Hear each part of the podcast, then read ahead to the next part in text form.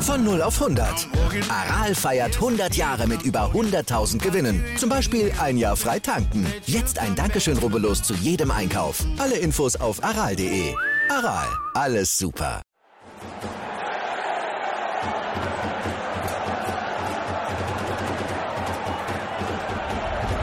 Hoffefunk, der Fußballpodcast zur TSG 1899 Hoffenheim auf meinsportpodcast.de.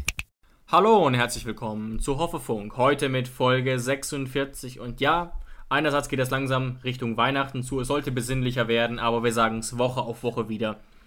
Die Spiele nehmen einfach nicht ab. Es ist einfach wahnsinnig viel los. Man kann eigentlich ständig Fußball gucken, was natürlich auch viele, viele positive Seiten hat, keine Frage.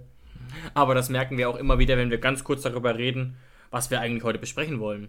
Und da ist wieder richtig viel los. Die Highlights sind heute sicherlich einerseits die Europa League Auslosung und, andererseits natürlich unser Spiel in Leverkusen. Aber ich würde vorschlagen, Jonas, um unsere Nerven zu schonen, steigen wir doch mal ein bisschen gemütlicher ein. Vielleicht nicht mit dem Leverkusen-Spiel, sondern vielleicht erstmal mit der Europa League. Und dann wenden wir uns, ja, diesem harten, harten Spiel zu, muss man sagen. Aber gegen Gent war es ganz und gar nicht hart, oder? Also, das war doch eigentlich nur noch Formsache. Da kam echt nicht viel Gegenwehr gegen Gent. Oder wie war deine Einschätzung da, Jonas? Ja, also hallo erstmal auch von meiner Seite. Schön, dass ihr wieder da seid. Es ist tatsächlich so, wie sich es aus den letzten Wochen schon rauskristallisiert hat. Das Spiel gegen Gent war so ein bisschen Balsam für die TSG-Seele. Man konnte sich wirklich nochmal hinsetzen, konnte wieder sagen, okay, heute haben wir mal keinen Druck, heute gucken wir genau. nicht ein bisschen, heute gucken wir mal nicht ein bisschen äh, zweifelnd auf die Tabelle und merken, oh, heute sollte mal was geschehen, sondern in, bei der Europa League setzt man sich, und zwar nicht nur wegen der Tabelle, weil wir da schon sicher durch waren gegen Gent, einfach irgendwie entspannt dahin. Also es guckt sich einfach sehr leicht. Es präsentiert sich einfach immer eine TSG. Ähm, die es einfach sehr gut macht. Natürlich dann auch nicht gegen starke Gegner, gerade jetzt gegen KA Gent, die tatsächlich, wie erwartet, kaum Gegenwehr geleistet haben. Aber wir haben es ja vorweg schon gesagt, die haben einen neuen Trainer, die haben null Punkte ähm, jetzt in der gesamten Gruppenphase. Das heißt, die, für die ging es um gar nichts mehr. Die stehen richtig ja. schlecht ähm, in der belgischen ersten Liga. Das heißt, es war das erwartete Spiel aber es gab natürlich aus TSG-Sicht nicht nur wegen der drei Punkte und wegen dem souveränen Einzug ins 16. Finale mit 16 Punkten von 18 möglichen mhm. sehr große Lichtblicke. Und der Lichtblick, der größte Lichtblick, der trägt bei uns die Nummer 35. Ja, tatsächlich Maxi Bayer, der ist, glaube ich, so ein bisschen unterm Radar gewesen. Wir haben in der letzten äh, Saison schon über ihn geredet und haben so ein bisschen antizipiert, dass bald so ein bisschen der Durchbruch kommen sollte. Er hatte ja auch viele, viele Torchancen. Und Jonas, manchmal glaube ich doch so ein kleines bisschen an Karma. Du erinnerst dich vielleicht auch noch an diese großen Torchancen und jetzt ist, wird der Bann gebrochen, indem er angeköpft wird tatsächlich. Also dies, bei diesem Glück war wirklich, äh, Tor war wirklich mehr Glück als Verstand dabei, aber er hat sich auch wirklich verdient, der Maxi. Ja, auf jeden Fall. Also wer sich vielleicht nicht mehr ganz dran erinnern kann, aber letztes Jahr, Maxi Bayer wurde ja auch des Öfteren schon reingeschmissen. Wir haben jedes Mal gesagt, was für einen guten Eindruck er hinterlässt, dass er gierig ist, dass er schnell ist, dass er zu vielen Torchancen kommt. Er stand auch wirklich so oft frei vom Torwart, aber es genau. wollte einfach nicht passieren. Er hat so viele 90 mhm. bis 100-prozentige hat li äh, liegen lassen und es war wirklich Wahnsinn. Man hatte, konnte wirklich von einer Art Fluch reden, aber man hat eben trotzdem Vertrauen in ihn gehabt, auch als Fan ähm, weil er eben so gut gespielt hat eigentlich für sein Alter und so viel Schwung reingebracht hat. Und dann, wie du es richtig gesagt hast, manchmal braucht man eben auch ein bisschen Glück. Ähm, und ich will ihm jetzt natürlich nichts unterstellen, ähm, dass er das Tor, sein zweites Tor, ich glaube, das zweite Tor war ja genau in der 49. Minute, wo er sich da aus, sagen wir mal, weil es ja von der Seite war, von weit, weit, weit mehr als 20 Metern ein Herz fasst, oder so circa 20 Meter, denke ich, ähm, ein Herz fasst und der Ball drin ist, ob er sich den Schuss genommen hätte, wenn er nicht das Selbstvertrauen aus dem ersten Tor gehabt hätte, wage ich zu bezweifeln. Weißt du, was ich so ein bisschen ja, meine? Absolut, absolut. Und natürlich sah der Torhüter da nicht ideal aus, aber trotzdem ein klasse Schuss, der auf jeden Fall gefährlich war. Und wie gesagt, hat er sich absolut verdient und vielleicht fast schon wieder in Vergessenheit geraten. Er hat ja sogar noch ein Tor vorbereitet am Ende. Ja, das, genau, das, das 4 zu 0 in der 64. Minute, wo Kramaric ja eigentlich, sehr ungewöhnlich für Kramaric, dass er da eigentlich nicht der Fokus des, Tor war, des Tores war, obwohl er es geschossen hat. Er musste eigentlich nur noch seinen linken Schlappen hinhalten, ja. ein bisschen aufs Abseits gucken, weil der Pass von Bayer scharf geschossen, perfekt, ans, durch die Beine, glaube ich, noch von einem Verteidiger. Da musste Kramaric wirklich nicht mehr viel machen und lupenreine Vorbereitung von, von Maxi Bayer, der da wirklich auch äh, ähm, sehr verdient Spieler des Tages wurde mit zwei Toren und einer Vorlage. Absolut, ja. Und deswegen kann man über dieses Spiel auf jeden Fall happy sein. Und klar, das muss man nochmal, wenn man rückblickend guckt, sagen, auch äh, KA Agent hat nicht ihre A11 ins Spiel geschickt. Aber ähm, trotzdem völlig chancenlos. Und wie gesagt, wir haben ja auf der anderen Seite schon, wie gesagt, wir mögen dieses Wort eigentlich beide nicht, aber eine absolute B11 aufs Feld geschickt. Das ist ja schon Fakt. Also gerade vorne drin Bayer, Klaus, hinten Jon, rechts vorne Skoff, was er lange, Sko, was er lange nicht mehr gespielt hat. Und Gacinovic auch von Anfang an. Klar, das ist ein guter Junge, aber bisher war Gacinovic auch immer zweite Wahl eigentlich. Und ja, sogar, ja ganz kurz möchte ich es nochmal ansprechen, vielleicht hört er uns ja zu, das Europa League-Debüt von Alphonse Amadé auch noch. Ähm, Finde ich sehr schön, dass ihm das quasi geschenkt wurde oder gegeben wurde. Und eben auch von Philipp Pentke. Ja, für den es natürlich sehr bitter war, dass er, auch wenn es ihm jetzt im Rückblick vielleicht ähm, auf Dauer egal sein wird, aber im, im, kurzen Moment hat man schon gesehen, dass es ihn geärgert hat. Klar, ähm, klar. Dass er da in der 81. Minute tatsächlich noch ein Gegentor schlucken musste. Das war ja dann dieser, dieser Fehlpass von Nuhu, wo Nuhu ist einfach immer gut für so einen Bock, auch wenn es da jetzt egal war, weil wir 4-0 geführt haben. Ähm, aber er passt natürlich da in den Fuß des, des, des Belgier Spielers und äh, was dann kommt, dann ist natürlich im Kleindienst, glaube ich, direkt frei vom Torwart. Pentke zeichnet sich sogar einmal noch gut aus. Genau. Und natürlich ja. der Nachschuss dann sehr artistisch vom Spieler Nurio Fortuna ähm, mit einem Seitfallzieher. Hat er den da noch voll, voll, äh, verwandelt. Ja, ist jetzt nicht schlimm fürs Spiel, sei ihm gegönnt. Ist natürlich ein bisschen bitter aus TSG-Sicht, dass wir nicht zu Null spielen konnten, weil wir natürlich gerade in der Bundesliga immer Probleme haben, zu Null zu spielen. Klar. Deswegen wäre das natürlich das Erlebnis gewesen, da dann auch nochmal mit einem 4 zu 0 äh, durch die Europa League zu marschieren. Aber, ich habe es schon gesagt, Gruppenerster, 16 Punkte, ungeschlagen durch die äh, Gruppenphase. Also hätte mir das jemand vorher gesagt, wäre ich vor Freude ausgeflippt muss man Klar, schon sagen. Das muss man sich auch nochmal klar machen. Ich glaube, das haben wir ja vorher auch gesagt, das Ziel musste auf jeden Fall das Weiterkommen sein. Das hat Hönes auch kommuniziert, aber man kann auch mit 11 Punkten weiterkommen oder mit 10. Man braucht nicht 16 Punkte und dieses, ich habe es gerade nicht, nicht mehr auf dem Schirm, aber das Torverhältnis, das spricht ja auch wirklich Bände. Ganz, ganz dominant. Und wir hatten ja auch Personalprobleme, nicht nur Liberec zum Beispiel. Zwischenzeitlich sah es bei uns ja auch nicht so gut aus und die letzten zwei Spiele hätten wir jetzt ja im Prinzip alle 10-0 verlieren, beide 10-0 verlieren können. Also von dem ja, her wirklich da man, man, ein positives Fazit. Ja, man kann wirklich nicht müde werden zu erwähnen, ähm, nochmal die Fans, also an euch ähm, zu sagen, dass ihr mal nochmal überlegen müsst, wer in der Vergangenheit, gerade in der Anfangsphase der Saison, alles gefehlt hat. Weil jetzt Jetzt mittlerweile kommen wieder nach und nach alle zurück.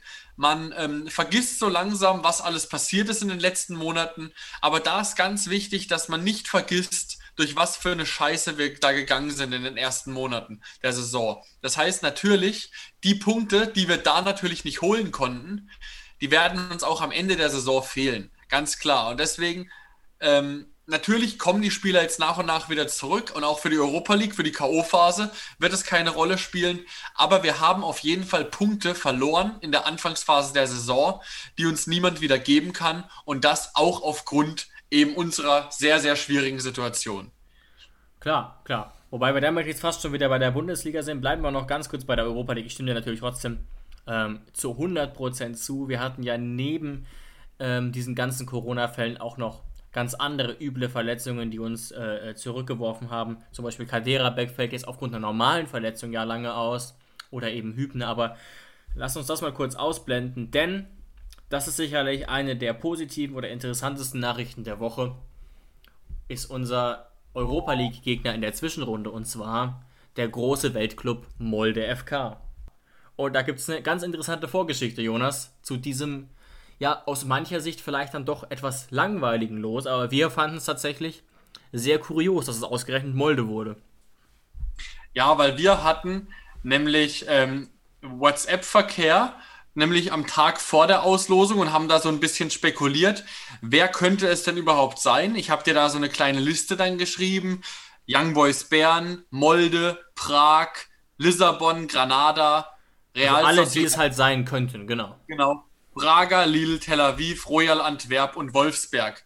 Da habe ich tatsächlich dann noch vergessen, dass ja die Leute, die vier Mannschaften, die von der Champions League runterkommen, ähm, da sind die zwei besseren Mannschaften, das ist in dem Fall Ajax und Manchester United, gehören zu dem ähm, besseren Lostopf.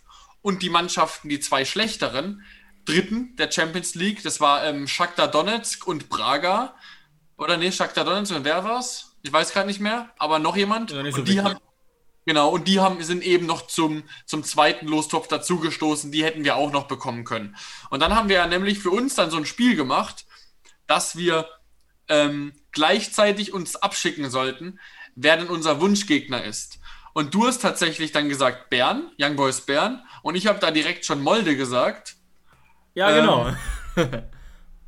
Und also das ist auf jeden Fall, und du hast dann auch direkt gesagt, wir haben dann so ein bisschen drüber geredet, welche Gegner wir denn am besten umgehen sollten, haben dann auch so ein bisschen die internationalen Tabellen angeguckt, sind dann zum Entschluss gekommen, okay, alleine schon, wenn wir so Mannschaften wie Real Sociedad, momentan Zweiter in der spanischen Liga, ähm, Benfica Lissabon, die ja schon traditionell eine starke Mannschaft ist, ähm, auch Granada und Lille. Lille ist Zweiter in der französischen Liga. Wenn wir diese vier Mannschaften umgehen, können wir eigentlich schon relativ zufrieden sein.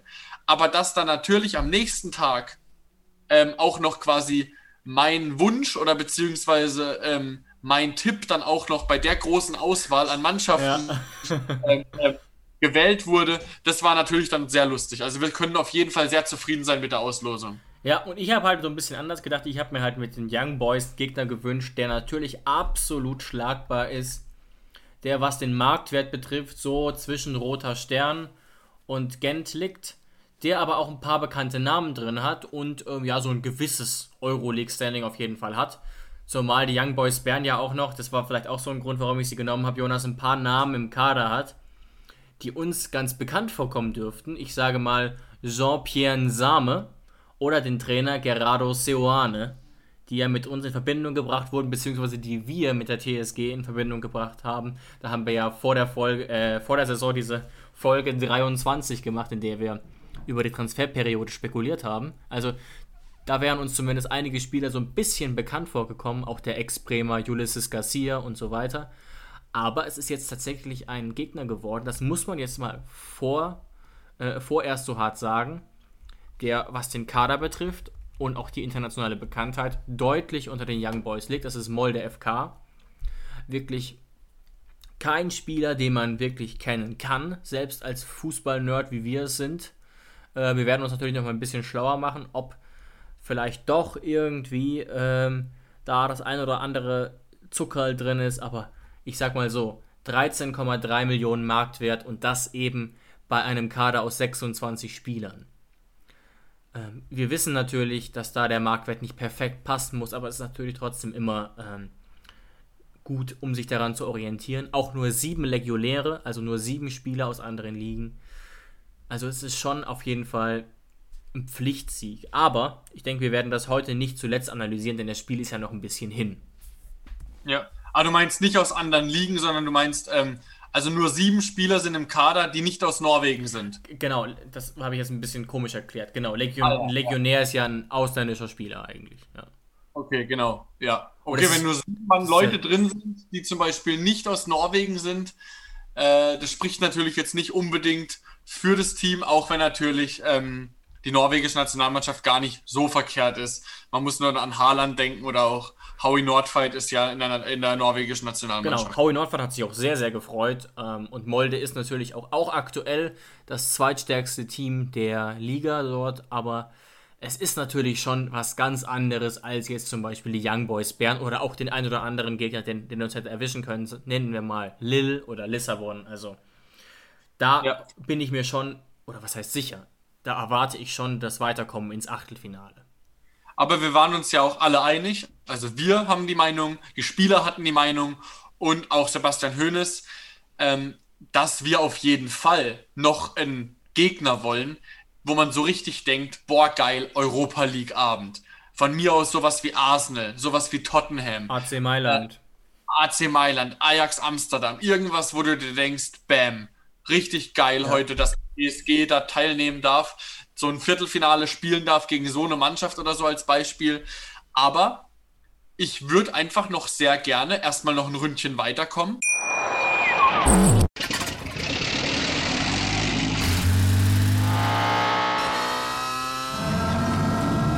Von 0 auf 100. Aral feiert 100 Jahre mit über 100.000 Gewinnen. Zum Beispiel ein Jahr frei tanken. Jetzt ein Dankeschön, rubbellos zu jedem Einkauf. Alle Infos auf aral.de. Aral, alles super. Ich würde einfach noch sehr gerne erstmal noch ein Ründchen weiterkommen. Zumindest erstmal jetzt ins Achtelfinale, weil das 16. Finale, das ist irgendwie sowas, so nichts Halbes und nichts Ganzes. Das gibt's in der, das gibt's in der Champions League nicht mal. Das ist so eine genau, Zwischenphase. Genau weil einfach viel zu viele Mannschaften in der Europa League drin sind. Da, da werden dann erstmal die Hälfte aussortiert, bevor es dann richtig weitergehen kann mit Europa League, Champions League. Und deswegen habe ich da überhaupt keinen Bock, in der 16. im 16. Finale da äh, rauszufliegen und gleich gegen den Brocken zu gehen. Deswegen bin ich da sehr, sehr froh, dass wir da im 16. Finale einen sehr, sehr machbaren Gegner bekommen. Auch kein Selbstläufer, aber einen machbaren Gegner, wo ich auch tatsächlich ein Weiterkommen verlange, muss ich klar so, so hart sagen. Ähm, und dass wir dann im Achtelfinale, dann vielleicht oder im Viertelfinale, dann auch mal auf einen europäischen Kracher ähm, hoffen könnten, beziehungsweise nicht allzu traurig wären, wenn es dann eben die Losfee so entscheidet. Genau, aber nochmal zur Einordnung, das Spiel wird Mitte Februar stattfinden. Wir werden uns bis dahin nochmal näher mit dem Club beschäftigen. Ich denke auch, Jonas, wir können uns gut damit vorbereiten, wenn wir in den Weihnachtsferien ein bisschen FIFA mit Molde FK spielen. Das ist, glaube ich, auch immer ganz gut zum Scouting. ähm, ja. Nee, aber das vertagen wir deswegen ein bisschen. Aber gerade wenn ich gucke, wer noch alles so im Topf ist, denke ich, das Achtel, Achtel, Achtelfinale ist auf jeden Fall drin und dennoch ähm, ein interessanter Gegner, der gut in Form ist.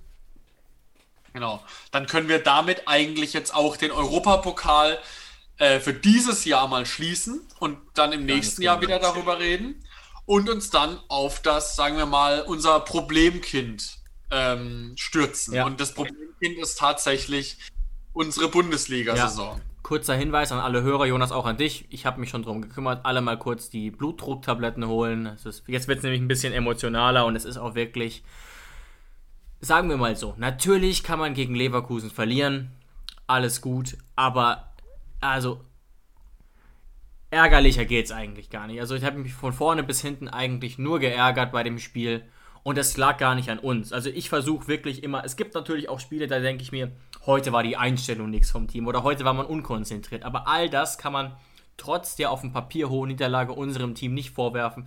Es war von vorne bis hinten ein sehr, sehr unglückliches Spiel und ich hätte danach am liebsten den Laptop aus dem Fenster geklatscht, ähm, ohne dass ich da jetzt einen speziellen Schuldigen festmachen kann daran. Ja, wenn ich das Spiel jetzt in einem Satz zusammenfassen sollte, wie meine Reaktion nach dem Spiel war, nach dem Abpfiff, ich saß erstmal da, was zur Hölle war das? Und zwar gar nicht auf die TSG ja, bezogen, ja. sondern allgemein, was zur Hölle? Der, der, der objektive Zuschauer, der sich auch an irgendwelchen Dingen erfreut, die jetzt nicht vereinsspezifisch sind, wie zum Beispiel Fehlentscheidungen oder sonst was, der muss sich ja zu Tode gelacht haben, wie lächerlich äh, sich diese Bundesliga teilweise macht. Oder ja. beziehungsweise manche Schiedsrichter. Ähm, also das, da gehen wir jetzt gleich nochmal auf die ganzen Fehlentscheidungen. Ich hoffe, also wir sind bis zum 24.12. durch, wenn wir die ganzen Fehlentscheidungen besprechen. ähm, aber da werden wir jetzt noch explizit drauf zugehen, weil für manche Fehlentscheidungen konnte man eben den Videoschiedsrichter nicht hinzufügen.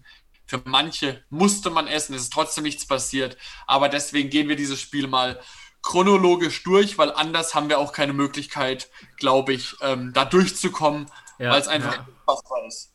Ja, wir versuchen es natürlich trotzdem halbwegs erträglich durchzukriegen. Was man natürlich vielleicht zum Beginn nochmal sagen muss zur Einordnung. Wenn jetzt ein paar objektive Zuschauer eingeschaltet haben, muss man natürlich sagen, war es ein sehr unterhaltsames Spiel mit viel Tempo. Auch die Platzverweise und so, das war natürlich alles sehr attraktiv, auch aus Leverkusener Sicht natürlich. Und insgesamt war es ein gutes Bundesligaspiel, aber eben aus TSG-Sicht maximal ärgerlich. Und genau, dann starten wir doch jetzt in den so ein bisschen chronologischen Kurzdurchlauf. So, ich würde ganz gerne einsteigen in die 14. Sekunde. Ja, hätte ich auch Sagt gesagt. dir das was? Ja. Sagt dir das was? Sagen wir mal so, ähm, wenn Grillage da nicht steht, sondern, weiß ich nicht, irgendjemand, der ansatzweise köpfen kann, steht es da natürlich 1 zu 0 oder der Ball kommt zumindest sehr, sehr gefährlich auf die Kiste. Kein Vorwurf jetzt explizit an Grillage. Es war ein guter Laufweg von ihm, aber trotzdem natürlich schade, dass da kein Stürmer mit einem guten Kopfballspiel steht. Ja, auch selbst wenn da ein Kramaric gestanden wäre oder selbst wenn da der Bur gestanden wäre, wäre das gefährlicher gewesen. Ja, aber das Man meine ich. Auch die sind natürlich keine Kopfballmonster, aber die sind wenigstens geschult in solchen Situationen, genau. weißt du? Du musstest ja für den Kopfball ja nicht mal groß sein oder gute genau. Sprungkraft haben, weil du, du standst ja glockenfrei. Aber da muss man ihn auch in Schutz nehmen. Florian Grillitsch kann wirklich sehr, sehr, sehr, sehr viel und auch sehr, sehr gut. Aber wenn er eine Sache nicht kann, dann ist es Torgefahr mit dem Kopf ausstrahlen. Und das hat man auch richtig gesehen wie überrascht er war, dass er die Flanke auf den Kopf bekommt und wie überrascht er war, was er dann selbst, er war von sich selbst entsetzt, was er aus diesem Kopfball gemacht hat. Also er hat ihn ja gerade so ein bisschen über den Kopf ziehen lassen, so als ob er ihn irgendwie auf Krampf verlängern wollen würde. Also da wusste er selber, dass er da mit Abstand nicht das Maximum rausgeholt hat aus dem Kopfball. Ja, aber war einfach ärgerlich, dass da eben Grillitsch in dem Moment stand. Ja, das ähm, hätte das Spiel komplett anders beeinflussen können, schon nach 14 Sekunden. Und wie gesagt, trotzdem guter Laufweg, aber sehr ärgerlich. Und dann kommt es relativ schnell ganz anders. Ah, dann kommt es knüppeldick. Also, dass dann in der vierten Minute ähm, eine einstudierte, also das muss man Leverkusen schon zugestehen, das war eine einstudierte Eckball-Variante, merkt man daran, dass Leon Bailey nach seinem Tor zu dem Trainer gegangen ist, zu dem Co-Trainer von Leverkusen, der mit ihnen die Standards trainiert. Das heißt, daran hat man gemerkt, es war einstudiert und es hat wunderbar geklappt gegen uns. Äh, einfach von Amira den Eckball kurz ausgeführt, beziehungsweise Bailey führt ihn selbst aus, Amiri legt ihn wieder vor und dann halt wirklich aus dem Winkel mit links da oben in den Winkel. Sehr, sehr ärgerlich, dass da Olli Baumann noch so ein bisschen mit den Fingern dran war weil dann denkt man sich, also überhaupt kein Vorwurf, aber man denkt sich so, ah, vielleicht eine zweite, hätte er noch eine zweite Chance bekommen oder hätte er ihn ein bisschen mehr berührt, hätte er doch irgendwie ihn an die Latte lenken können. Ja, also aber natürlich, kein Patzer, aber, aber auch theoretisch ja. haltbar an, an einem perfekten Tag.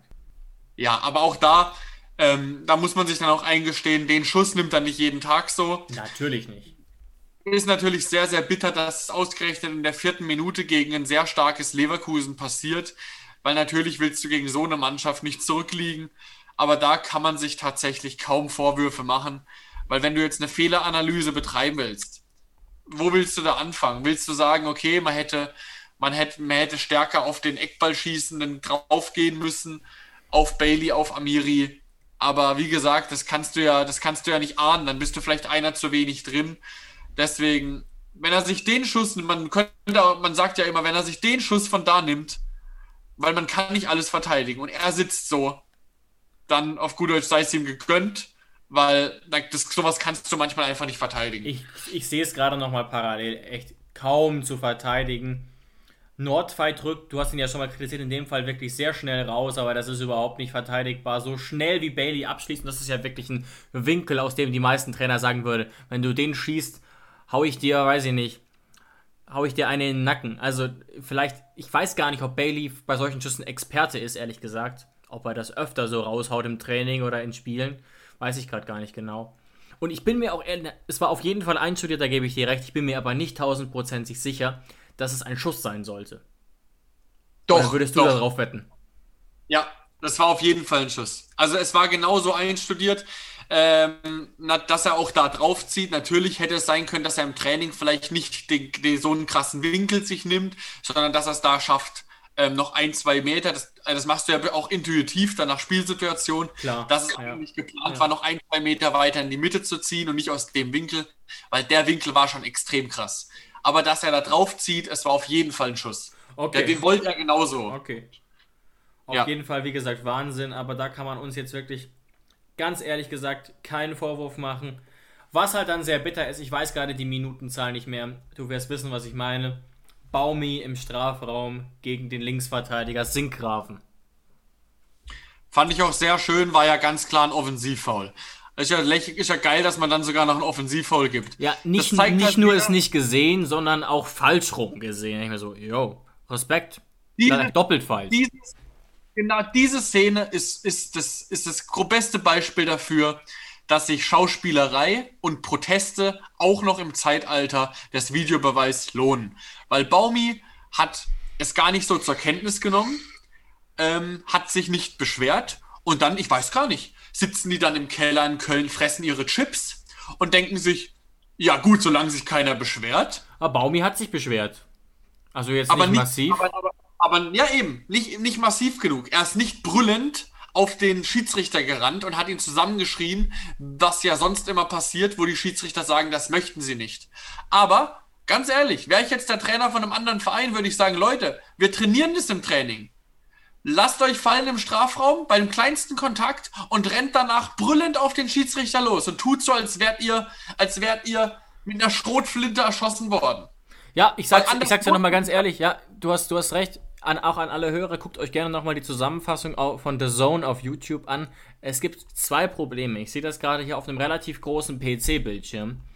Aus der Perspektive von Martin Petersen kann man tatsächlich nicht erkennen, ob das ein Foul ist. Muss ich wirklich sagen, sieht es von der ersten Wahrnehmung in normaler Geschwindigkeit eher aus wie ein Pressschlag. Also nicht eindeutig wie ein Foul. Problem ist auch, so wie Baumi fällt, wirkt es nicht wie ein Foul tatsächlich. Er fällt ja, er fällt überhaupt nicht beeindruckend, überhaupt nicht so, als wäre er schlimm gewesen. Aber ja. ich sehe jetzt auch hier die Wiederholung und es geht nicht eindeutiger. Wenn du das bei der Schiri-Ausbildung zeigst, auch bei der C-Schiri-Ausbildung für Bezirksliga oder was weiß ich, da kommen 100 von 100 Schiedsrichter zu dem Ergebnis, dass das ein Foul ist. Ich, ich schwör's dir. Natürlich. Natürlich, das ist, das ist eine bodenlose Frechheit, dass das nicht nochmal angeschaut wurde. Es geht nicht einfacher. Natürlich, deine Argumente gerade, warum es keine Tatsachenentscheidung, kein Tatsachenentscheidungselfmeter gab. Alles schlüssig. Kann passieren. Genau dafür haben wir den Videobeweis. Richtig, ja. Und mehr kann Sinkgraven. Er berührt nicht im Ansatz den Ball. Er tritt ihm nur auf den Fuß. Nur auf den Fuß. Und als Beispiel, dazu der Szene kommen wir später auch noch, ähm, schreit Baumgartner genauso rum wie später Amiri bei Grillitsch. Haben wir einen Elfmeter. Und dafür lege ich meine Hand ins Feuer. Ja, wie gesagt, er beschwert sich, aber er er hätte es vielleicht tatsächlich theatralischer, energischer machen müssen. Wissen ja. wir nicht, aber wie gesagt, es ist eine Frechheit, dass das scheinbar gar nicht überprüft wurde. Und mehr kann man dazu eigentlich auch nicht sagen. Es ist fassungslos. Man muss natürlich auch sagen, es gibt ähnliche Situationen leider alle ein, zwei Wochen bei irgendeinem Verein, dass man sich denkt, keine Ahnung, was da getan wurde im Kölner, Ke äh, im, Ke äh, im Kölner Keller. Meistens klappt es natürlich trotzdem in Summe, ne? Aber es sind einfach zu viele Fehlentscheidungen. Ich erinnere ja, mich da auch in Situationen bei Bayern gegen Dortmund, teilweise Köln. Also da hat man relativ schnell ein paar im Kopf, wo man es echt nicht fassen kann. Ja, und nicht, dass da jetzt ein falscher Eindruck erweckt wird. Ich will damit gar nicht sagen, dass wir das Spiel dann gewonnen hätten oder dass Leverkusen viel schlechter war oder sonst was. Nein, ja Leverkusen, Leverkusen hat ein gutes Spiel gemacht, ja. Da, da fällt es mir schwer, das Ergebnis zu akzeptieren, beziehungsweise es überhaupt für mich selbst zu reflektieren, ähm, weil ich ganz ehrlich sagen muss, wenn das beim Stand von 1 zu 0 kein Elfmeter für uns gibt und da einfach niemand sich das anguckt, sorry, also was willst du da noch tun? Das, dann ist das kein fairer Wettbewerb. Dann mach den scheiß Videobeweis weg, wenn sie selbst bei solchen Szenen zu blöd sind. Und wie du es, äh, es ist ja ganz richtig, das passiert ja nicht nur bei uns. Aber das ist doch an Lächerlichkeit nicht mehr zu überbieten. Und wir regen uns ja ständig über den, über den Kölner Keller auf. Und jetzt mal wieder. Also ich weiß echt nicht mehr, ich bin da komplett sprachlos. Ja, also es ist echt, echt krass und auch sehr müßig, aber was man so ein bisschen bilanzieren muss, ist zumindest meine Meinung. Leverkusen hat ein gutes Spiel gemacht. Wir haben auch ein sehr ordentliches Spiel gemacht und es ist brutal schwer, das zu analysieren, denn es geht ja noch weiter so ein bisschen. Und alleine schon ja, diese Situation reicht ja. Also machen wir mal ein bisschen weiter mit dem Spiel. Ja, und dann natürlich, ich glaube, keine zwei, drei Minuten später ähm, passiert eben, was eigentlich einem Spieler wie Kramaric nie passiert, dass er den Ball ohne zu schauen, also hat überhaupt keine, keinen Blick für Bailey gehabt in dem Moment, zurückspielt in die eigene Hälfte, zu Baumann spielen will. Und das ist natürlich ein Geschenk. Also da ist Bailey schnell genug, zieht da ein bisschen an Baumann vorbei. Zwei, zack. Komplettes Spiel gekippt. Ja, bitte. Auf der einen Seite, was steht 1-0? Das komplette Momentum liegt bei uns. Wir hätten den Elfmeter nehmen können. Dann wäre es 1-1 gestanden, wenn, wenn Kramaric den sich nimmt. Und bei Kramaric ist es eben zu 99% ein Tor. Und was haben wir stattdessen? Ein 2 zu 0 für Leverkusen, wo wir auch noch einen mental kaputten Kramaric dann haben, weil er, was weiß ich, so, ein, so einen Fehlpass nicht mal einmal in, in tausend Jahren spielt. Ja, also wirklich bitter aus verschiedenen Gründen, wie gesagt. Kramaric hat tatsächlich andere Anspielmöglichkeiten in der Situation und er hätte den Pass sogar spielen können, aber das Problem ist nicht mal der Pass, Jonas. Das Problem ist, dass der Pass zu kurz ist. Er hat den, hätte den Pass problemlos so spielen können. Es wäre kein cleverer Pass gewesen. Aber Baumann hätte ihn bekommen, wenn der nicht. Das, also, wie gesagt, wir wissen alle, was für ein Weltklasse-Spieler Kramaric ist. Aber der ist geschossen, als hätte ich ihn kraftlos zurückgeschossen, irgendwie. Also, da ist überhaupt kein Bums dahinter. Im Zweifel ist er dann halt zu stark, dann muss Baumann ihn halt in Seiten ausklären oder so. Aber so geht's halt gar nicht. Aber wie gesagt, darüber muss man hinwegsehen. Es kommt einfach noch dazu, weil so eine Situation hat man bei Kramaric einmal in 100 Jahren und bei allen anderen Hoffenheim-Spielern auch fast. Also das, mit sowas kann niemand rechnen. Ja, Kramaric hat halt niemals damit gerechnet, dass der Pass ihm so missglückt, beziehungsweise vielleicht hat er Bailey nicht gesehen. Ja, weil natürlich, möglich, möglich. wenn er sich das im Nachhinein anguckt und er weiß, okay, es besteht die 20-prozentige Chance bei dem Pass, dass Bailey drankommt ähm, dann darfst du natürlich so einen Pass niemals spielen und dann musst du ihn einfach diagonal nach vorne übers Feld holzen und nachrücken. Das wäre natürlich, aber das sagt sich im Nachhinein natürlich immer einfach. Und dann, damit war natürlich eigentlich komplett unsere Mentalität gebrochen und umso beeindruckender, das muss ich jetzt ehrlich sagen, umso beeindruckender war es dann, was wir dann gemacht haben. Wir kommen aus der Halbzeit, Baumi schießt das Tor in der 50. Minute, natürlich Weltklasse-Tor, ja, ähm, richtig eigentlich, eigentlich fast genauso schön wie das von Bailey. Das von Bailey war vielleicht noch ein bisschen schöner, weil der Winkel spitzer war. Aber super, super Schuss von Baumi. Ähm, und danach drücken wir. Wir kommen auf jeden Fall die ersten zehn Minuten nach der Halbzeit deutlich besser raus.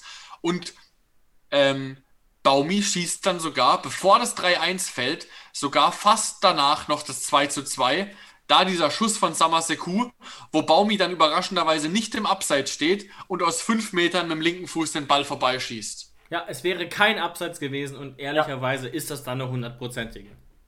Ja, Wahnsinn, Wahnsinn. Das heißt, auch da wieder, und da hatten wir ja nur die Fehlentscheidung jetzt mit dem klaren Elfmeter. Ähm, und dann drücken wir trotzdem noch, obwohl wir mit einem 2-0 rausgehen und schießen fast das 2 2. Also trotzdem, trotz allem, dass wir da ich weiß, kann, weiß gar nicht, was ich dazu sagen soll, dass wir trotzdem nochmal den Schwung bekommen, da nicht direkt unter die Räder zu kommen. Weißt du, andere Mannschaften, die können da auch mal gegen Leverkusen richtig unter die Räder kommen. Ja, schon absolut stark und wie gesagt, insgesamt, ne, das ist halt auch fast schon bitter, weil wir uns davon halt auch gar nichts kaufen können. Eine wirklich starke Leistung, die wirklich durch, durch solche unglückliche Aktionen pff, komplett zunichte gemacht wird, ne? Und ich will jetzt hier überhaupt nicht irgendwie Schiebung oder sonst was. Das war es natürlich nicht. Natürlich wollte Martin Petersen es so nicht. Aber vielleicht nochmal ganz kurz zur Untermauerung. Kickernote 5 bei Martin Petersen. Er sieht Sinkgrafens Tritt auf den Fuß von Baumgartner nicht. Die zweite gelbe Karte und in der Folge gelb-rot für Grillitsch war unberechtigt. Darauf kommen wir, glaube ich, auch jetzt zu sprechen. Wo ich mir wirklich das zweite Mal dachte, was ist heute los? Heute ist wirklich nur Scheiße. Ja, ganz kurz bevor wir es besprechen, da gibt es eben die Lücke, ich habe es eben schon erwähnt, bei einer gelb-roten Karte, das wird für den Videobeweis so behandelt, ja. als wäre es eine gelbe Karte. Ja. Da kann der Videobeweis, also der Videobeweis, der Videoschiedsrichter in Köln wäre eh nicht da gewesen. Der hat sich gerade die, ähm, die Fingernägel die, ne, gemacht und geknipst. Das heißt, er hätte die Szene eh nicht angeguckt. Ja, okay. Aber er hätte es auch nicht machen dürfen. Selbst genau. wenn er gerade genau. zufällig auf den Bildschirm geguckt hätte, Selbst, während er da seine Regel genau, ganz genau. Ob jetzt die Regel sinnvoll ist oder nicht, darüber kann man diskutieren, aber sie ist halt, wie sie ist. Dennoch ist es natürlich trotzdem ein weiteres Gegenargument gegen eine gute Leistung dieses Schiedsrichterteams, aber wirklich gar nichts los. Ähm, weil ich überhaupt nicht verstehe, wie man das als, als faul und gelb sehen kann. Ich kann es dir sagen, es fängt damit an, dass Martin Petersen eine unfassbar schlechte, ähm, äh, ein unfassbar schlechtes Stellungsspiel zum Ball hat. Er muss nämlich dem Zweikampf Grilic Amiri im letzten Moment noch ausweichen, weil er denen fast im Weg steht.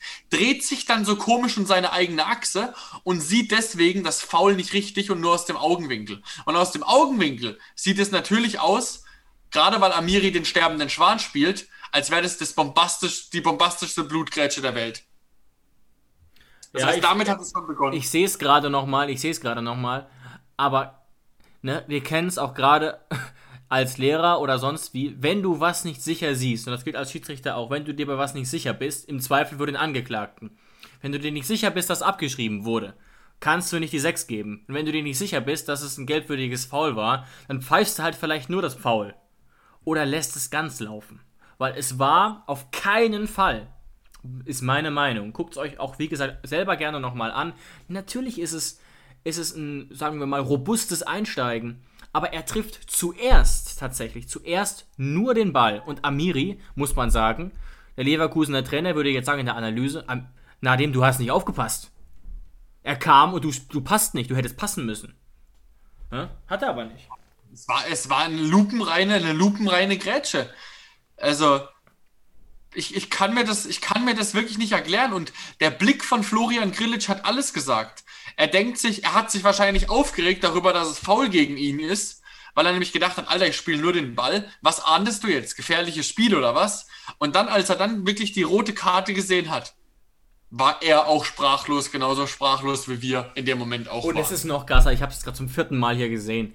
Es ist nicht mal so, dass er Amiri nennenswert berührt. Wie gesagt, guckt euch gerne alle nochmal an. Er berührt Amiri nicht mal nennenswert. Er trifft ihn ganz, ganz, ganz leicht. Also selbst wenn man denkt, dass es ein Treffer ist, ist es eigentlich nicht mal gelb. Also wirklich unfassbar in Kombination dieses Spiel. Und wie gesagt, wir sind immer noch nicht am Ende dieser Entscheidungen, die in an diesem Tag überhaupt nicht für uns liefen. Null. Ah weil selbst dann, selbst dann waren wir nicht wirklich die schlechtere Mannschaft in Unterzahl mit 3-1. Aber irgendwann denkst du dir doch auch, du hast keinen Bock mehr, auch wenn es Profis sind. Wenn du, wenn du ganz genau weißt, ähm, der Mann, der alles entscheidet, pfeift heute alles gegen dich.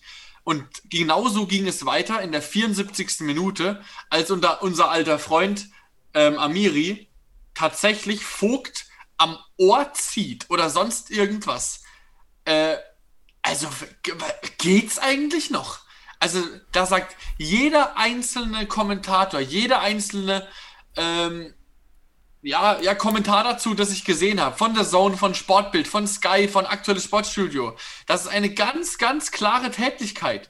Und Kevin Vogt geht natürlich dann, brüstet sich, also äh, äh ähm, geht, geht hoch quasi zu Amiri und macht Kopf an Kopf, aber er ist noch sehr ruhig geblieben. Muss man sagen. Man muss das aber auch sagen, also ich glaube auch ehrlich gesagt, Vogt war sehr nah an der gelb-roten Karte, weil Nordfahrt musste ihn da wirklich mehrfach zurückhalten, dass er nicht nochmal auf Amiri dazugeht. Also der war wirklich auf 180. Manche Fußballfans werden jetzt sagen, okay, war doch nur ein leichtes Ohrenziehen oder Ohrenschnipsen, man sieht es nicht so genau. Darum geht es aber nicht. Das ist eine bodenlose Frechheit, das ist eine Respektlosigkeit und das ist eine ganz klare Tätigkeit. Und dann kann ich tatsächlich menschlich absolut verstehen, wenn Kevin Vogt da ähm, aus der Haut fährt. Auch nur noch gegen einen Spieler, äh, der, ja, mit dem man lange zusammengespielt hat. Den du kennst, der dir dann so eine Frechheit, äh, äh, also das geht wirklich gar nicht. Und dann natürlich, der weiß natürlich, was er getan hat, geht wieder weg und dann an beide gelb. Auch hier, bei einer Tätigkeit, Herr Videoschiedsrichter, Frau Videoschiedsrichter, ich weiß nicht, wer da saß, war da die Maniküre immer noch nicht fertig. Ging es da weiter mit den, mit den Fußzehen? Ich weiß es nicht. Soll ich dir sagen, wer der Videoschiedsrichter war, Jonas? Keine Ahnung. Es war Mr. Äh, Mr. Phantomtor. Fel Dr. Felix Brüch. ah, saß, saß Stefan Kiesling neben ihm und hat, hat ihn beraten? Nein, nein, aber Felix Brüch war doch der Schiedsrichter, der dachte, dass Stefan Kieslings Phantomtor ein tatsächliches Tor gewesen wäre. Deswegen hat er bei uns ja einen wahnsinnig schlechten Stand. Eben, deswegen war ja der Witz, ob Stefan Kiesling noch daneben klar, saß. Klar, klar, klar. Aber pff, Es ist wirklich, das, das, da, da weigere ich mich tatsächlich, ich weigere mich, dieses Ergebnis zu akzeptieren, weil es, äh, und, äh, weil es einfach so, so frech ist, wie dieses Ergebnis zustande gekommen ist in einem Bundesligaspiel, wo es ja wirklich um so viel geht und wo ja auch die, der, der DFB immer sagt, äh, mit Videobeweis, wie wichtig es ist, dass man jetzt für mehr Gerechtigkeit und dann ist es, man merkt einfach, es ist immer noch möglich, Spiele komplett zu verpfeifen. Ja, also das ist wirklich Wahnsinn und es ist einfach, wenn das eine Situation ist im Spiel, dann schluckt man es runter und dann ist es wieder in Ordnung. Aber es ist, also es sind wirklich der Elfmeter, die Grätsche von Grilic und das mit Amiri sind wirklich drei dermaßen krasse Fehlentscheidungen die wirklich das Spiel massiv beeinflussen hätten können. Und wir sagen damit, wie gesagt, nicht, dass wir hätten gewonnen, gewonnen hätten, aber das Spiel wäre von vorne bis hinten anders gelaufen. Niemand weiß wie. Aber wie will man denn so ein Spiel analysieren? Da sitzt doch jetzt auch bestimmt Hönes, Kaltenbach und Co. sitzen auch da und sagen, was soll man dazu noch sagen? Also äh, nur, ein, nur ein Haufen Scheiße. Ich, sag, ich sag's anders. Wir wissen nicht, ob wir mit einem richtigen Schiedsrichter, mit einem fähigen Schiedsrichter, mit einem fähig, fähigen Schiedsrichterteam das Spiel gewonnen hätten. Aber mit diesem Schiedsrichterteam kannst du das Spiel nicht gewinnen. Ganz einfach. Du musst es, du kannst es nur verlieren. Und natürlich hätten wir es auch so verlieren können, mit einem fähigen Schiedsrichterteam, aber unter diesen Bedingungen kannst du das Spiel nicht gewinnen. Ja, man muss natürlich trotzdem sagen, dass Martin Petersen sicherlich auch schon bessere Tage hatte und das. Aber es geht einfach um diesen Tag und deswegen stimmt insofern auch Olli Baumanns Aussage schon, dass wir an diesem Tag gegen zwölf Leute gespielt haben. Das heißt aber nicht, dass Martin Petersen das so machen wollte. Das lief einfach komplett ungeschickt. Ne? Also da muss man sich auch mal als Fan noch reinfühlen. Glaubt mir, der Petersen, der hat jetzt, das natürlich alles im Geheimen, der hat jetzt richtig die Scheiße am Dampfen. Da wird nämlich alles von vorne bis hinten durchanalysiert. Und der hat jetzt bestimmt mal ein, zwei Nächte echt schlecht geschlafen, bin ich mir sicher. Das, aber das auch, ändert ja. nichts daran, dass wir uns trotzdem massiv darüber ärgern können und dürfen. Die stehen natürlich immer noch unter, unter hohem, sehr hohem Druck. Und ich sag's dir, wenn du drei, vier Spiele in der, in der, in der einer Saison so ablieferst oder vielleicht auch zwei, drei, Bist du dann, raus. Pfeifst, dann pfeifst du im nächsten Jahr keine Bundesliga mehr. Aber ich muss sagen, ähm, mittlerweile durch den Videobeweis teilt man sich ja so ein bisschen die Verantwortung. Bei dem, bei dem Elfmeter muss ich ganz ehrlich sagen, da kann Petersen sagen, ey, was soll ich machen? Er guckt sich die Szene an nachher, noch daheim auf dem Fernseher und sagt, Alter, das, wenn mir da der Videobeweis kein Zeichen gibt, was soll ich denn tun? Ja, also ich kann es hier, wie gesagt, auf dem 22 Zoll Rechner nur in der Slow Motion erkennen.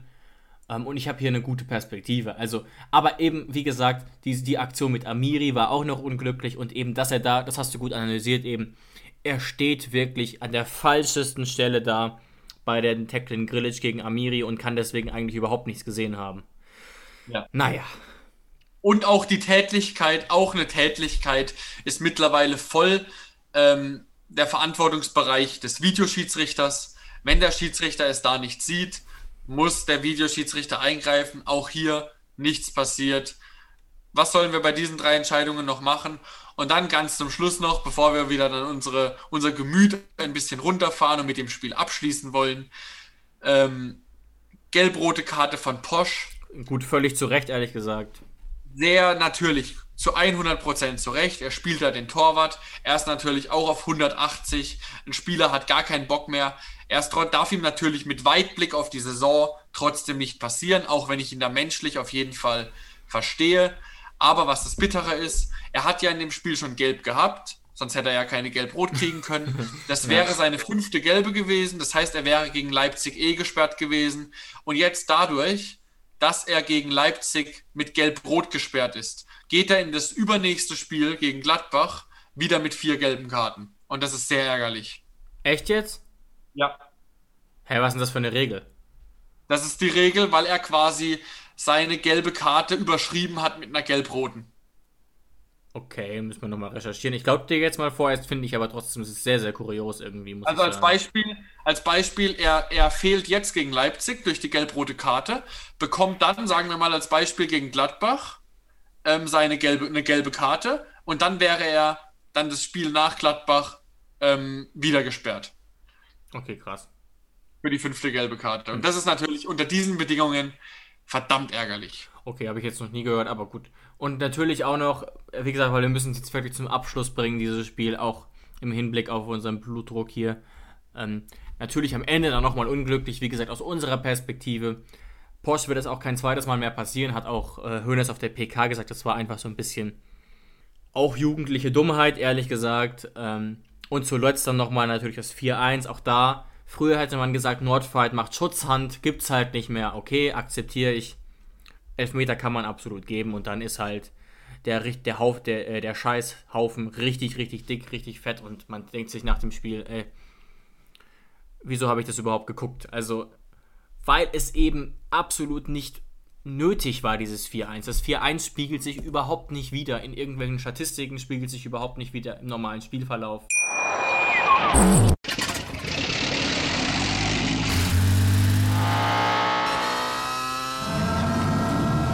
Von 0 auf 100.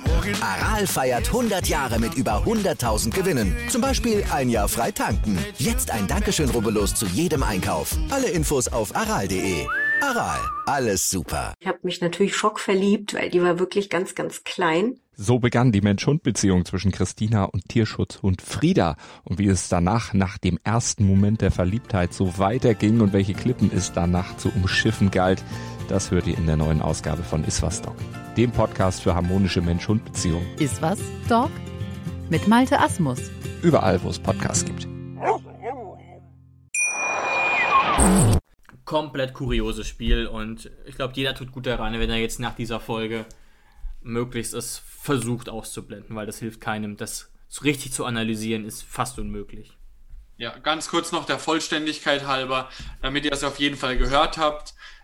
Olli Baumann würde für seine Aussage, wo er gesagt hat, wir haben gegen zwölf Mann gespielt, wurde er quasi, muss er irgendwie, wie nennt man das? Wurde er, muss er so eine Aussage, muss er sich rechtfertigen vom, vom DFB und da kann es aber maximal zu einer Geldstrafe kommen von, du hast es gesagt, irgendwie 10.000 Euro oder sowas. Ja, das wäre ein typisches Urteil bei dem Fall. Also ich dachte ganz kurz, um Gottes Willen, nicht, dass ja da noch ein Spiel gesperrt wird, aber das geht wohl nicht, so wie ich das hier verstanden habe. Ähm, also es gibt halt irgendwie eine Anhörung im Kontrollausschuss und okay, also wie gesagt, finde ich auch nicht angebracht, aber wenn es jetzt nur 10.000 Euro sein sollten, dann will ich mal äh, wohlwollend darüber hinwegsehen, weil klar, dem Schiedsrichter Parteilichkeit vorzuwerfen, ist schon grenzwertig, aber ich glaube nicht, dass es so gemeint war. Es war einfach an dem Tag, unabhängig davon, dass, es, dass die Schiedsrichter das bestimmt nicht so wollten, war der Schiedsrichter absolut keine Hilfe für die TSG, sondern eine massive Bürde. Und das war halt einfach so. Ja, und dann bist du eben nach dem Spiel, wirst du direkt Geladen, nach dem ja. Spiel gefragt. Da, da bist du natürlich dann voll mit den Emotionen drin. Also unser Podcast, unsere Folge ist jetzt schon sehr emotional, aber ich glaube, hätte ich es am Sonntagabend aufnehmen müssen, hätte ich den kompletten Laden zusammengeschrien, weißt du? Ja, Und deswegen, so geht's, so geht's den Spielern natürlich sogar noch mehr, weil sie natürlich direkt mitten im Spiel geschehen sind. Ähm, deswegen auf jeden Fall abhaken die ganze Scheiße, weitermachen, auch wenn man es schwer abhaken kann, weil ja zumindest jetzt wir Grillitsch und Posch quasi nicht mitnehmen ins Spiel äh, gegen RB Leipzig. Aber das ist jetzt auf jeden Fall unser nächstes Thema, wo wir noch drüber sprechen wollen. Das Spiel am Mittwoch um 20.30 Uhr gegen RB Leipzig. Ah, genau, also in knapp 24 Stunden ist es jetzt 18.13 Uhr und das ist, geht schon, schon wieder weiter. Wie gesagt, man kann es ehrlich gesagt kaum fassen. Und es kommt auch ehrlich gesagt ein Gegner, der doch recht undankbar ist. Klar, für Leipzig läuft es jetzt nicht überragend, aber dennoch sehr, sehr solide. Wenn man gerade auch noch die Champions League mit reinnimmt und auch in der Liga 11 Partien, 24 Punkte. Und wir haben ja halb so viele Punkte tatsächlich. Und du ja, hast es gesagt, auch wieder personell, es sah eigentlich wieder gut aus, aber gerade eben durch die Sperre von Grillage und Posch ist jetzt doch wieder die Kacke auch hier ziemlich krass am Dampfen. Ja, natürlich. Also wir werden da auf jeden Fall auch wieder ausweichen müssen mit der, mit der Aufstellung. Und ja, Leipzig, das ist, das ist ähm, eine, eine sehr, sehr gute Mannschaft. Die sind jetzt ein Punkt hinterm Tabellenführer Leverkusen, sind durch die Champions League marschiert, also sind weitergekommen, sind im Champions League Achtelfinale. Der Name Timo Werner, an den erinnert sich kaum noch jemand in Leipzig. Sie haben es geschafft, den sehr gut zu kompensieren Äh, sie spielen immer noch einen klasse Fußball. Sie sind schnell, sie sind konterstark. Ähm, sie sind in der Defensive gut. Also wirklich, ähm, ich weiß es nicht, aber kommt nicht zu einem perfekten Zeitpunkt, sagen wir es mal so, das Spiel. Nee, nee, absolut nicht, absolut nicht. Das Einzige, was mich so ein bisschen hoffnungsvoll stimmt, ist eben, dass wir in den letzten Jahren schon gezeigt haben, dass wir gerade gegen die größeren Gegner auch einige Male punkten, aber vor allem auch immer sehr anspruchsvolle äh, äh, Leistungen zeigen tatsächlich. Ich erinnere mich auch noch letztes Jahr, da war die Stimmung ja auch relativ im Keller, als Kaltenbach übernommen hat und wir in der Tabelle natürlich besser dastanden, aber die letzten Partien alle unzufrieden, mein Ohren unzufrieden war im Wesentlichen. Und dann haben wir da ein ganz, ganz großes Spiel gegen RB gemacht, auch wenn wir das verloren haben. Aber wie gesagt, darum geht es ja gar nicht immer. Es geht eben darum, und das muss man leider so sagen, dass RB gerade was den Kader betrifft und was die Form betrifft, einfach Favorit ist. Ja, ja. Ähm, das Spiel ist, ist das ein Heimspiel unserer TSG? Ja, ja. Okay. Morgen 20.30 Uhr, genau. Es gibt ja immer noch ein Spiel um 18.30 Uhr, das ist morgen. Äh, unsere sehr erfolgreichen Freunde von Schalke gegen Freiburg und wir sind dann um 20.30 Uhr gefragt in der Pre-Zero ja. An der Stelle gehen natürlich auch von uns ähm, die besten Genesungswünsche an Marc Uth raus. Das war wirklich eine, eine sehr erschütternde Szene. Ja ja. ähm, wieder, wieder Marc Uth getroffen wurde und äh, man hat ja auch direkt gesehen, wie, wie Udo Kai da, da ähm, es leid tat und war natürlich gar keine Absicht, kann passieren. Und sind wir natürlich sehr froh, dass da Marc Uth schon wieder halbwegs ähm, auf dem Damm ist. Ja, auch einfach krass, wenn man sieht, wie so ein Spieler quasi in der Luft noch wirklich so ausgenockt ist, dass er dann wirklich, ja, bewusstlos ist und das hätte wirklich ähm, sah wirklich schlimmer aus, als es dann zum Glück letztlich war. Deswegen sind wir da auch sehr froh um, um unseren Ex-Spieler Marc Uth. Ja, das war natürlich, ist natürlich sehr gefährlich. Wenn du quasi in der Luft dir die Lichter ausgehen, dann war natürlich wahrscheinlich die Landung, wenn du, wenn du quasi komplett, ja, ja. Komplett ohne, ohne, ohne Muskelkontraktion landest, war natürlich noch mal gefährlicher als wahrscheinlich der Kopfstoß selbst. Und ja, auf jeden Fall. Aber gehen wir mal wieder noch zu uns.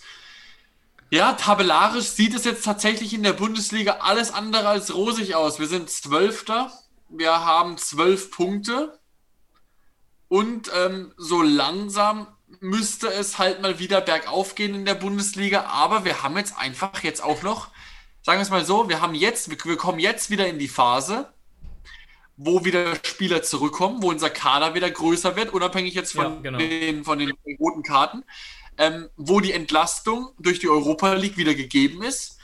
Aber jetzt kommen natürlich Bretter, Leverkusen, Leipzig und dann Gladbach. Ganz genau, es ist ja auch schon, jetzt muss ich gerade mal überlegen, Samstag tatsächlich kommt schon Gladbach. Ja, wir spielen mal wieder samstags, weil durch die Europa League spielen wir sehr, sehr oft sonntags in letzter Zeit. Aber, genau, aber Mittwoch, Samstag ist dann eben wieder möglich, genau. Das heißt, wir spielen, gib dir das mal, wir spielen in sechs Tagen gegen Leverkusen, Leipzig und gegen Gladbach. Alter. Und das eben gerade nicht in der allerbesten Form, ohne ganz, ganz wichtige Säulen ähm, in unserer Aufstellung maximal undankbar und jetzt eben, wie gesagt, noch hier gegen Leipzig mit ähm, zwei einerseits vermeidbaren oder auch unverdienten Sperren. Also am liebsten würde man kotzen, gleichzeitig denke ich, ist es nicht so, dass ich dieses Spiel von vornherein abschreiben möchte. So, wenn ich jetzt gerade mich so in die Gefühlslage versetze, jetzt gerade auch nachdem wir lange über Leverkusen gesprochen haben, glaube ich im ersten Moment nicht unbedingt an einen Sieg, aber ich glaube, wir haben in der Vergangenheit, ich habe es gerade eben schon gesagt, öfter mal gezeigt, dass wir auch die Großen mal ärgern können und auch Teams, die sehr offensiv ähm, und spielen wollen und hoch stehen, dass die es gegen uns nicht so leicht haben. Ja, ich sehe auch absolut die Möglichkeit, dass wir Leipzig auf dem falschen Fuß erwischen können, dass wir da Mittel und Wege finden, Leipzig ähm, Schwierigkeiten zu bereiten. Und auch Gladbach hat zwar, spielt zwar eine starke Saison, auch vor allem eine starke Champions League-Saison, aber auch Gladbach, ich kann mich erinnern, die hatten sehr, sehr viele Spiele, wo sie jetzt nicht die souveränste Leistung gezeigt haben, die haben zwei Gesichter. Ähm, ich sehe da tatsächlich auch die Möglichkeit und äh, dass wir da gegen Gladbach auch wieder ein gutes Spiel abliefern werden. Wie das dann natürlich in Punkte umgemünzt werden kann, das wird sich zeigen.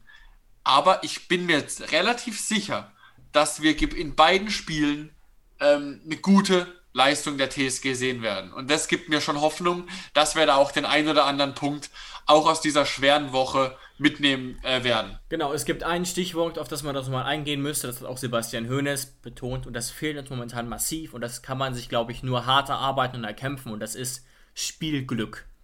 Und wir hatten jetzt viel Pech, aber wir haben auch einfach kein richtiges Spielglück oder auch kein richtiges Glück, was die Chancen betrifft. Also auch wenn ich alleine sehe, was wir gegen Leverkusen auch wieder, das ist natürlich ein altes Problem. Wir gehören, was äh, die Chancenverwertung trifft, wie so oft äh, zu den schlechtesten Mannschaften der Liga. Wir wären da akut abstiegsgefährdet, wenn es nur um die Effizienz gehen würde. Was aber auch quasi positiv bedeutet, dass wir uns relativ viele Chancen herausspielen und ja trotzdem relativ viele Tore erzielen. Also diesen Vorwurf hat sich ja Schreuder oft gefallen lassen müssen. Das ist bei Hönes überhaupt nicht der Fall, dass man sagen kann, ja, Tore kriegen wir nicht hin. Aber da muss man, denke ich, äh, äh, ansetzen. Und ein bisschen Unterschied würde ich schon noch auch zu Gladbach machen. Gladbach hat natürlich auch einen stärkeren Kader als wir. Aber Gladbach hat dieses Momentum eben nicht von Leipzig. Gladbach steht auf einem achten Platz, mit dem sie mit Sicherheit nicht zufrieden sein werden. Also ich glaube, Gladbach mit dem Kader Achter ist ungefähr wie wir Zwölfter aktuell. Und Gladbach hatte eben nicht mal diese ganzen Corona-Fälle wie wir. Also auch Gladbach ist jetzt nicht kommt nicht mit, äh, äh, empfängt uns nicht mit einer breiten Brust am kommenden Samstag. Ja, bei Gladbach merkt man eben auch, es ist richtig, was du sagst. Gladbach ist so ein bisschen wie wir, nur dass Gladbach wahrscheinlich in der Bundesliga schon noch ein Tick, Tick zufriedener sein kann als wir. Ähm, aber bei ihnen merkt man eben auch die Champions League. So wie bei uns die Europa League. Also wir hinken. Aber haben wir ja beide diese Doppelbelastung, ne? Genau, wir hinken quasi unseren Erwartungen ähm, hinterher. Auch aufgrund natürlich der Europa League. Die Doppelbelastung spürst du immer. Ähm, gerade wenn du es nicht gewohnt bist. Ähm, und vor allem auch Gladbach hinkt natürlich auch momentan noch ein bisschen der Erwartungen der Bundesliga hinterher. Aber was mir jetzt tatsächlich nochmal als Lichtblick Hoffnung gibt, wenn wir dann die Spiele und wir werden, wir werden, ich bin mir sicher, wir werden Punkte holen, auch in dieser Woche. Aber danach, unabhängig davon, wenn dann quasi so ein paar Wochen beginnen, wo wir quasi dann endlich mal, unabhängig vom DFB-Pokal, aber mal keine Europa League haben, sondern erst wieder im Februar. Dann haben wir dann die Spiele. Leichtere Gegner auch noch, ne? Genau, wir haben dann nach den Spielen Gladbach, haben wir Freiburg, Schalke, Bielefeld und die Hertha bis zur Winterpause. Und da sehe ich dann schon sehr große Chancen, dass wir noch mit einem positiven Feeling in die quasi die Hinrunde beenden, ähm, weil eine TSG, die nicht, die dann vielleicht ein bisschen mehr Glück hat, was Verletzungen angeht, die nicht diese krasse Doppel-Dreifach-Belastung durch die Europa League hat, die sich mal auf die Bundesliga konzentrieren kann und dann auch noch vielleicht machbare Gegner bekommt mit ba äh, Schalke, Bielefeld, Freiburg und so. Da sehe ich auf jeden Fall gute Chancen, dass wir die Hinrunde ähm, auf jeden Fall einigermaßen äh, gut beenden können. Ja. Absolut, das muss man sich auch nochmal klar machen. Wir haben natürlich diese kurze Verschnaufpause dann um Weihnachten rum, auch wenn die nur sehr kurz sein wird. Ich glaube neun Tage oder so oder zehn. Werden wir nochmal genauer recherchieren und wir werden da auch, denke ich mal, um Weihnachten rum so eine kurze Zwischenbilanz ziehen und mal wieder ein bisschen weg von den Spielen kommen. Aber es ist ja nicht die richtige Winterpause. Die Saison ging später los, das heißt, wir haben erst 17 Spiele dann, glaube ich, erst Mitte, Ende Januar. Und erst dann kann man die richtige Zwischenbilanz ziehen. Und dann kommen, wie gesagt, eben noch die schwächeren Gegner. Und da wird dann quasi wirklich die Stunde der Wahrheit sein, wenn wir mit einem besseren Kader eben gegen Teams antreten, wie Schalke, wie Bielefeld und so weiter. Ja, das wird ganz, ganz wichtig sein. Das heißt, ich glaube, bevor wir dann wirklich eine, eine wie du es gesagt hast, eine richtige Bilanzfolge machen, ähm, wie stehen wir, da werden wir auf jeden Fall bis zum 17. Spieltag warten. Dann haben wir auch mal verschiedene Phasen der TSG gesehen, haben alle Gegner einmal bespielt und können dann wirklich sagen, okay, wo sind wir gut, wo müssen wir uns verbessern, was sind die Gründe dafür und das wird dann auf jeden Fall sehr interessant, das genauer zu bereden. Aber so weit sind wir noch nicht. Deswegen erstmal Leverkusen-Gladbach und über die anderen Spiele werden wir dann natürlich in weiteren Folgen noch reden. Ja, ja, wobei Leipzig-Gladbach, ne? Wir haben jetzt selbst so viel über Leverkusen geredet. Wie gesagt, morgen natürlich, ihr wisst es wahrscheinlich selbst, das Spiel gegen Leipzig am Wochenende gegen Gladbach. Und dann sind wir wieder zurück für euch vor dem Pokalspiel gegen Kräuter Fürth. Das, da treffen wir ja am 22.12. Man kann sagen, so kurz vor Weihnachten ist es eigentlich nötig. Andererseits, wo wollt ihr hin? Was wollt ihr machen? Also guckt es euch an, hört den Hoffefunk, ähm, bleibt zu Hause und dann haben wir, glaube ich, wieder so ein Spiel vor den Augen. Hoffe ich, dass wir genießen können, so ein bisschen wie in der Euroleague, relativ entspannt, wo wir dann auch wieder unsere Coolness zeigen können und vielleicht ein entspanntes, weiß ich nicht, 3-0 oder so. Genau. Hat man ja lange nicht mehr. Genau, und weil wir uns ja dann nochmal vor Weihnachten hören, müssen wir euch jetzt auch noch gar keine schönen Feiertage wünschen. Wir werden uns nochmal hören. Deswegen bleibt es uns nur noch übrig zu sagen, wir wünschen euch einen schönen Abend und schöne Fußballabende. Macht's gut. Ganz genau. Vielen Dank euch fürs Einschalten und wir hören uns wieder. Schaltet gern wieder ein. Anfang der nächsten Woche beim Hoffefunk. Ciao, ciao.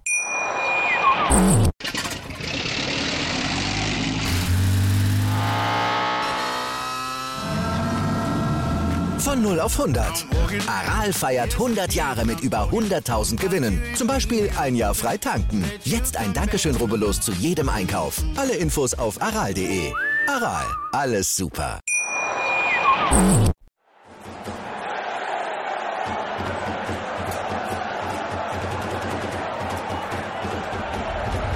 Hoffefunk, der Fußballpodcast zur TSG 1899 Hoffenheim auf mein Sportpodcast.de.